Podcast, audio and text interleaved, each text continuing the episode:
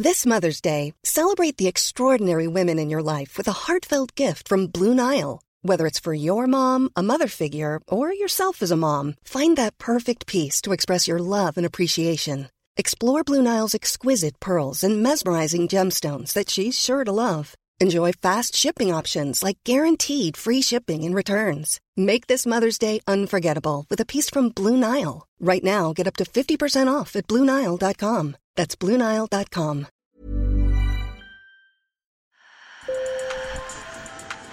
Bonjour. Hello. Hola. Marhaba. Sur le fil, Le podcast d'actu de l'AFP. des nouvelles choisies pour vous sur notre fil info. Elles traversent la planète par avion ou en porte-container avant de proliférer et devenir une menace pour l'environnement. Ces espèces sont parfois charmantes en apparence, comme ces lapins britanniques qui ont ravagé l'Australie ou l'ambroisie, cette plante américaine très allergisante. Mais leur installation dans un nouvel environnement les rend nocives et elles sont en cause dans 60% des extinctions d'animaux et de végétaux, selon un rapport des Nations Unies publié cette semaine. Le combat n'est pas perdu d'avance, à condition que des mesures soient prises.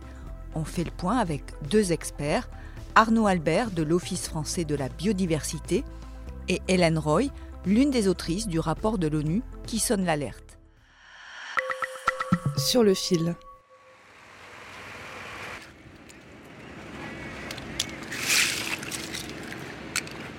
Les bateaux de palourdes rentrent au port de Scardovari.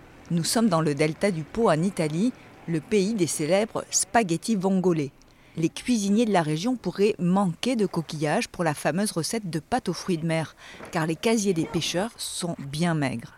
La plupart des palourdes et des moules sont vides, elles ont été avalées par le crabe bleu. Non so cosa fare, non so cosa. Je ne sais pas quoi faire. Je ne sais pas ce qui va se passer à l'avenir. Ces derniers mois, le problème a dégénéré de façon effrayante.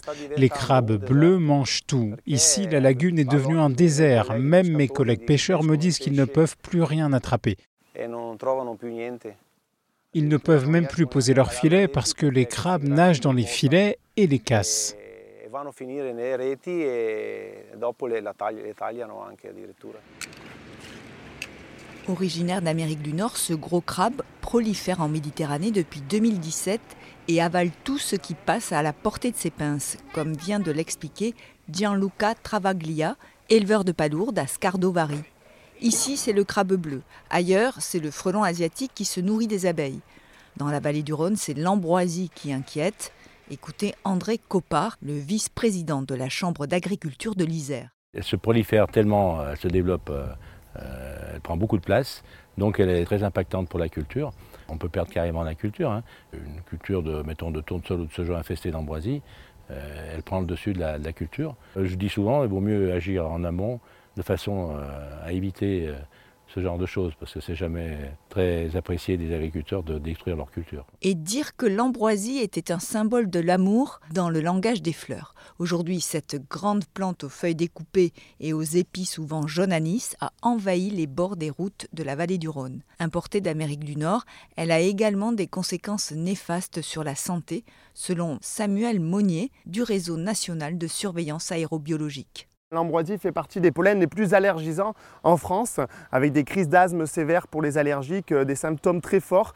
Et du coup, c'est vraiment un pollen euh, qui est surveillé de près, hein, notamment dans la région Auvergne-Rhône-Alpes, où on rajoute euh, une douzaine de capteurs en plus pour suivre spécialement l'ambroisie pendant la floraison de l'ambroisie, donc en août-septembre. Sur les 37 000 espèces exotiques dans le monde, seule une minorité, 10%, est nuisible. Alors comment en est-on arrivé là? On évoque le déplacement accidentel de ces envahisseurs clandestins dans des cales de bateaux ou les soutes d'avions. Mais souvent, comme me l'a expliqué Arnaud Albert de l'Office français de la biodiversité, c'est l'homme qui est responsable de l'installation de nouvelles espèces. Concernant les plantes exotiques envahissantes, la plupart, la grande majorité, ont été importées volontairement sur le territoire français. Ce sont beaucoup des plantes euh, dites horticoles, donc qui sont vendues, euh, qui sont produites euh, par les horticulteurs, les pépiniéristes, et qui se retrouvent ensuite bah, pour le particulier dans son jardin, dans son parc, dans son bassin, parce que la plupart, ce sont des plantes souvent décoratives, des plantes d'ornementation. Elles peuvent s'échapper de vos jardins par le vent, par l'eau, par les graines qui vont se disperser, et à partir de, de votre milieu de détention, elles vont se retrouver dans l'environnement. Selon cet expert, il faut une réglementation plus stricte pour éviter ce genre de commercialisation. D'ailleurs, d'après l'ONU, seuls 17% des États ont adopté des stratégies pour s'attaquer aux espèces envahissantes, et près de la moitié ne font rien. Maladies, disparition d'activités économiques, comme pour les pêcheurs italiens, tout cela a un coût évalué à 392 milliards d'euros par an et le changement climatique devrait aggraver la situation. Alors le combat est-il perdu d'avance? Pas forcément. Selon Hélène Roy, l'une des responsables du rapport de l'ONU, des solutions existent.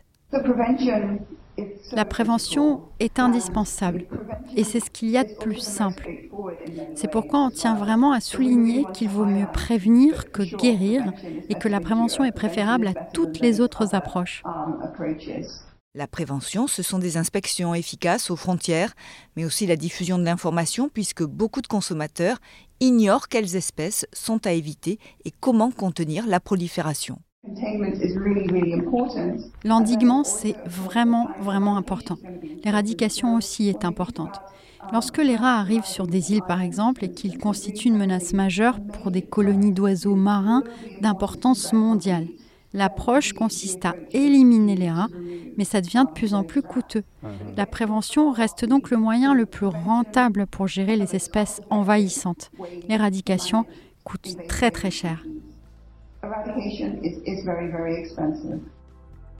Sur le fil revient demain. Je suis Emmanuel Bayon, merci de nous avoir écoutés. Et merci à mon collègue Marlowe Hood qui a réalisé l'entretien avec Hélène Roy. À bientôt.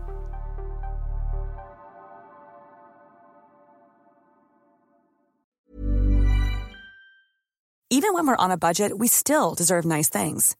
Quince is a place to scoop up stunning high-end goods for 50 to 80% less than similar brands. They have buttery soft cashmere sweaters starting at $50, luxurious Italian leather bags, and so much more. Plus, Quince only works with factories that use safe, ethical, and responsible manufacturing. Get the high-end goods you'll love without the high price tag with Quince. Go to quince.com/style for free shipping and 365-day returns.